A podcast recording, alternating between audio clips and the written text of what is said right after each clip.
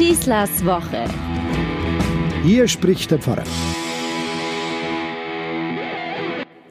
In Köln heißt es, gäbe es bis März keine Termine mehr, um seinen Kirchenaustritt zu erklären. So groß ist die Nachfrage.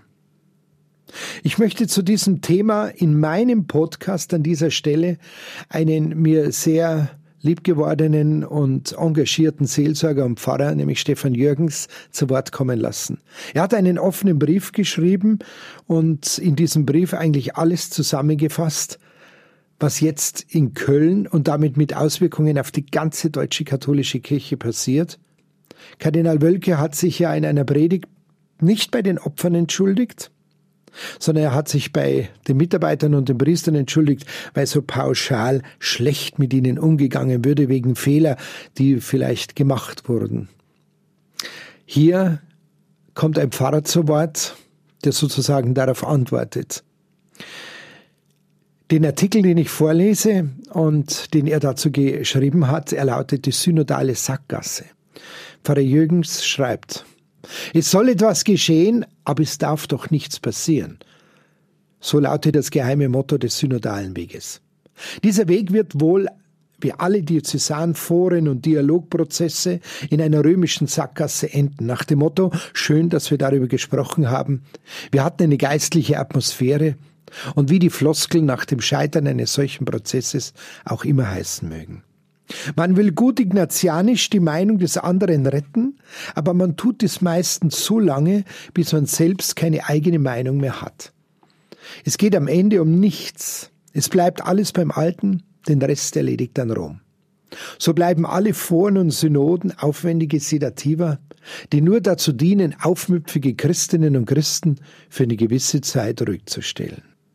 Der Anlass zum synodalen Weg war die sogenannte MAG-Studie. Sie hatte offenbart, dass beim sexuellen Missbrauch in der katholischen Kirche nicht der persönliche Schuld, sondern systemische Ursachen eine Rolle spielen, allem voran die klerikalen Machtstrukturen.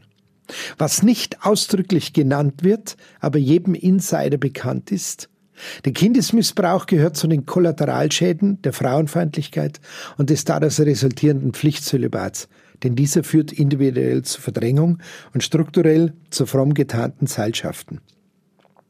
Er macht das klerikale System für unreife Persönlichkeiten geradezu attraktiv. Der Wirbel um den Kölner Kardinal, um das nicht veröffentlichte Gutachten, den Maulkorb für die Studierendengemeinde und die Vertuschungsvorwürfe zeigt einmal mehr, dass auf mancher Kathedra hochgradig unreife Personen sitzen, die nur durch Anpassungen hohe Leitungsämter gekommen sind. Sie tun nach oben gehorsam, regieren nach unten autoritär und wirken dabei selbstgerecht und versponnen. Dass gerade sie jede Synodalität ausbremsen, dient allein ihrem Machterhalt. Ihre Freunde in Rom werden schon dafür sorgen, dass jeder Reformversuch scheitern wird.